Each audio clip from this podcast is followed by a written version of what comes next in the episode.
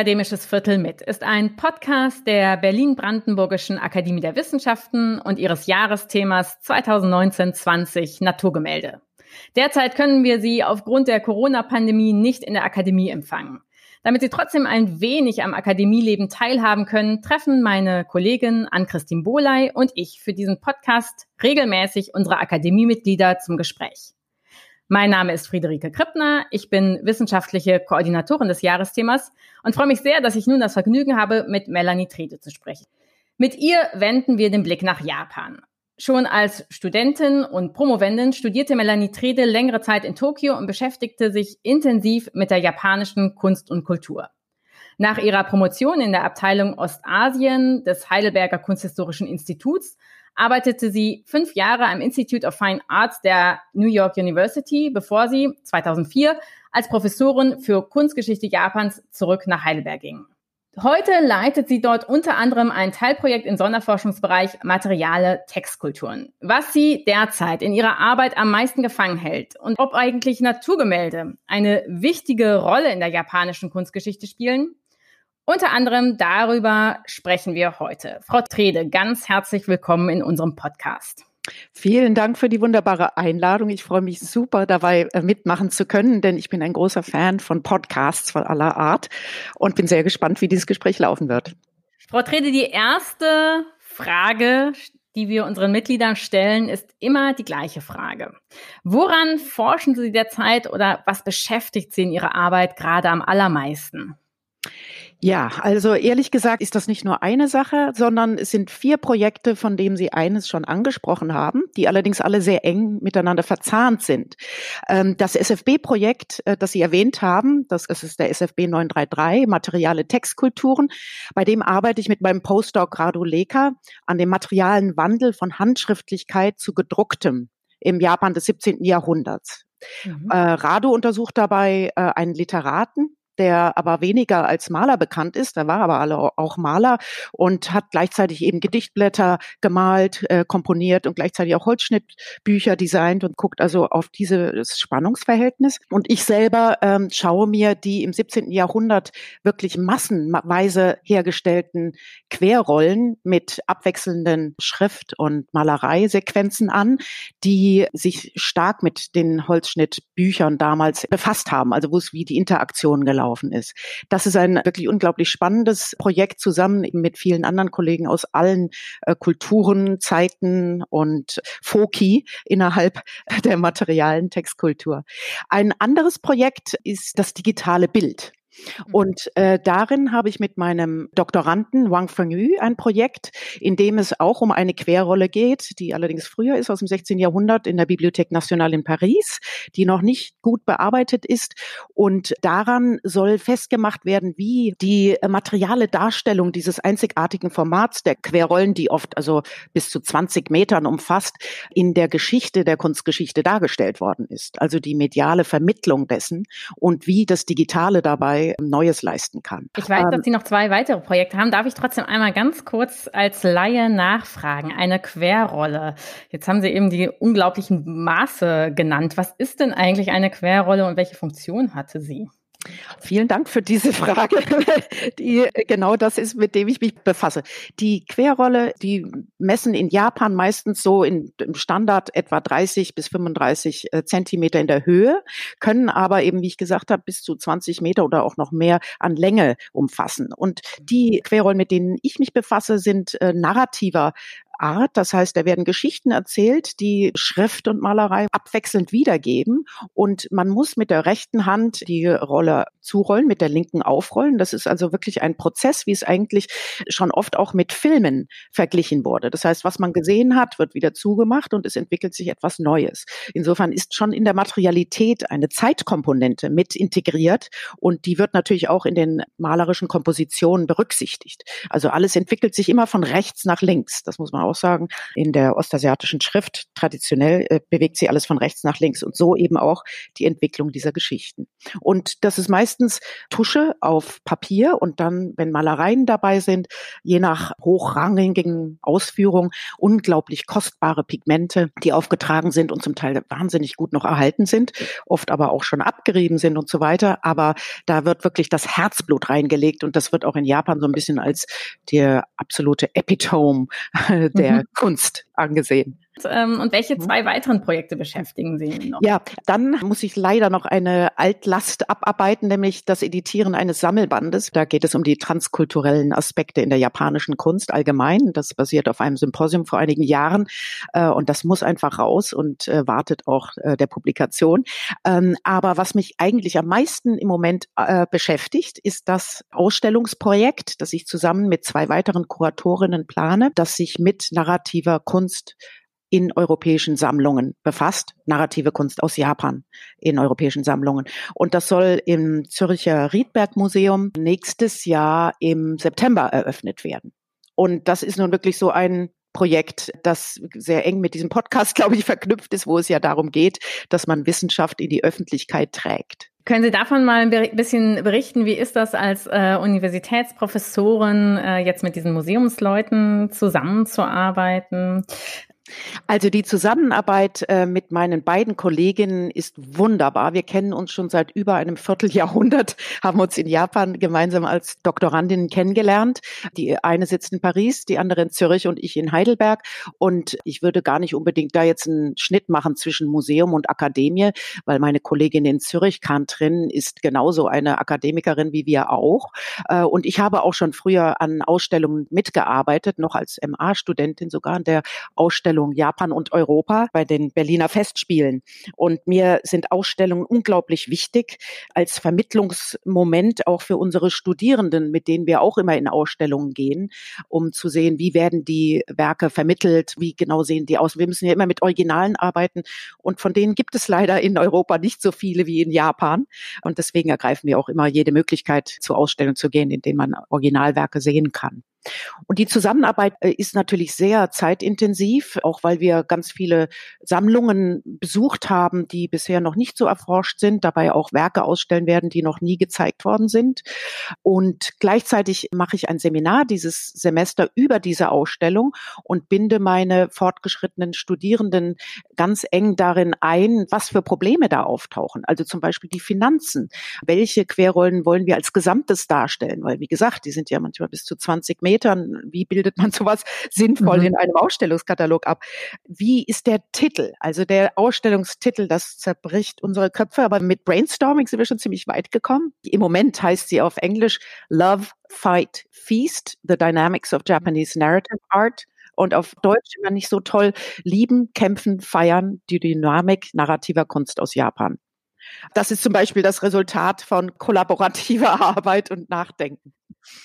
Ja, das ist sehr schön, dass Sie das erwähnen. Geisteswissenschaftler gelten ja gemeinhin immer so ein bisschen als Einzelkämpfer in der Tendenz und dass es eben diese Synergieeffekte gibt, ist etwas, was eigentlich häufig so ein bisschen hinten runterfällt. Vielleicht können Sie noch ein bisschen mehr dazu erzählen, was wird da erzählt auf diesen Textrollen? Sie haben eben gesagt, es geht um, es, um auf diesen Querrollen, es geht um narrative ähm, äh, Querrollen. Also, das ist natürlich ganz unglaublich vielfältig und um die armen Besucherinnen nicht zu sehr zu verwirren, haben wir uns auf bestimmte äh, Themen konzentriert. Äh, dabei geht es natürlich um die berühmtesten Geschichten, die deswegen eben auch in Europa am meisten vertreten sind, nämlich die Geschichte des Prinzen Genji aus der Herrenzeit, aus dem 11. Jahrhundert, die wirklich äh, so vergleichbar ist in ihrer Bedeutung in der Kunstgeschichte mit der Bibel in Europa. Und also die Geschichte von diesem Prinzen Genji, ich nehme an, dass einige von den Podcast-Hörerinnen die vielleicht auch kennen. Äh, da wird also werden Liebesgeschichten am Hof äh, erzählt mit dem Prinzen Genji eben im Zentrum, seine Abenteuer äh, mit den Frauen, sein Exil und alles Mögliche. Und da gibt es bestimmte auch kanonische Momente dieser Geschichte, die dann herausgegriffen auf ganz anderen Bildformaten, aber eben auch auf dreidimensionalen Objekten. Und das ist ein ganz wichtiger Punkt in unserer Ausstellung. Wir wollen eben nicht nur Malereien Zeigen, was oft der Fall ist, sondern Lacke, Keramiken, Textilien, Metallarbeiten und solche Dinge. Denn die narrative Kunst geht ganz weit, geht also branched aus sozusagen, greift bestimmte Motive heraus, die dann ein Eigenleben entwickeln, im Laufe der Jahrhunderte zum Teil parodiert werden, macht man sich lustig dann auch über den Prinzen Genji und über die Geliebten und so weiter. Und das ist so unglaublich faszinierend, wie, die, wie lebendig diese Geschichten bleiben durch ihre materiale Repräsentation. Ja, also diese Geschichte, dann haben wir natürlich buddhistische, wir fangen an mit Buddhismus, weil da das natürlich aus China kam und dort die Narrativen aus den verschiedenen Sutren und die Geschichte des äh, Shakyamuni und so weiter erzählt werden. Da haben wir einige tolle Beispiele. Da die Geschichte des Genji und dann äh, noch eine andere höfische äh, Narrative, die mehr so episodenartig. Und dann kommt der Bereich, mit dem ich mich am meisten befasse. Da geht es also um Heldensagen und Kriege und Dämonenauseinandersetzungen. Also die, die Vorstellung von einem, äh, wirklich spannend, Shutendoji heißt der, ein ehemals adliger Junge, dem Unrecht getan wird und der dann in den Bergen ähm, sich versteckt und nach und nach die äh, höfischen Damen entführen lässt und sie verschlingt. Und dann kommen die Helden und beretten sie. Und das ist also wahnsinnig dramatische und auch sehr blutrünstige Geschichte, äh, die es äh, wirklich zu einem kanonischen Werk vergleichbar, also im 18. Jahrhundert, 17., 18. Jahrhundert, vergleichbar mit dem Genji und auch diesem Ise Monogatari äh, äh, erreicht hat. Das gehörte einfach dazu, man musste so etwas besitzen. Und deswegen gibt es auch sehr viele Beispiele davon in europäischen Sammlungen. Ich merke schon, wir müssen auf jeden Fall nach Zürich reisen. 2021 ist es soweit, ne? Oder genau, im September 21 soll eröffnet werden, ja. Das Jahresthema dieses Jahr ist ja Naturgemälde. Das geht zurück auf einen Begriff von Alexander von Humboldt. Wir haben den aber in alle möglichen Richtungen ausgeweitet und eben auch ganz wörtlich genommen im Sinne von Natur in Gemälden. Welche Rolle spielt denn Natur in der japanischen Kunst? Also Natur spielt natürlich in der japanischen Kunst eine ganz riesige Rolle, wobei der Begriff Natur natürlich als solcher ähm, nicht existiert hat. Das ist immer sehr schwierig, das mit den äh, bestimmten Begriffen, die es gibt, in Einklang zu bringen. Äh, wenn man von Naturgemälden spricht, dann würde man vielleicht äh, Landschaftsmalerei äh, denken. Dabei gibt es den wichtigsten Begriff eigentlich Sansui oder Shanshui auf Chinesisch. Das bedeutet eigentlich nur Berg und Wasser.